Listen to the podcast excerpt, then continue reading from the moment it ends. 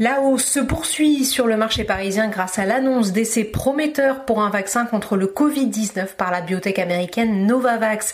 Les actifs qui ont lourdement souffert pendant les deux mois de confinement sont également soutenus par les espoirs de redémarrage de l'activité économique. Le CAC 40 termine la séance sur une progression de 1,46% vers les 4606 points. Du côté des valeurs, Accor est en tête de l'indice plus 11,32%, profitant de la perspective d'une levée de l'interdiction des déplacements au-delà des 100 km dès la semaine prochaine.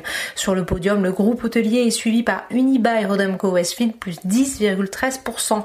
Le bailleur de centres commerciaux bénéficie des annonces de Mercialis et Clépierre. Ces derniers ont en effet indiqué qu'une majorité de leurs centres commerciaux sont de nouveau ouverts. Mercialis affiche d'ailleurs des taux de fréquentation très encourageants, signe d'une reprise de la consommation sur le SBF 120. Mercialis gagne 10,69% et Clépierre pratiquement 12%.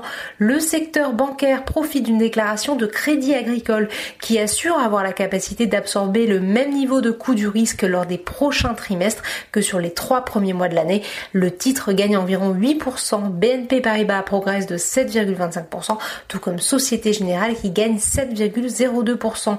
La perspective d'un redémarrage de l'activité touristique avec notamment des annonces du gouvernement attendues cette semaine galvanise le secteur du transport aérien, ADP plus 12,38%, Air France plus 10,64%.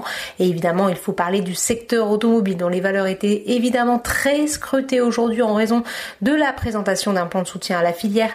Renault grimpe de 6,62%, Peugeot de 5,76%. On note une progression de Valeo de 10,24%, évidemment portée par son orientation stratégique sur la voiture électrique. À noter sur le SBF 120 la très forte progression de Valourec plus 16,39%.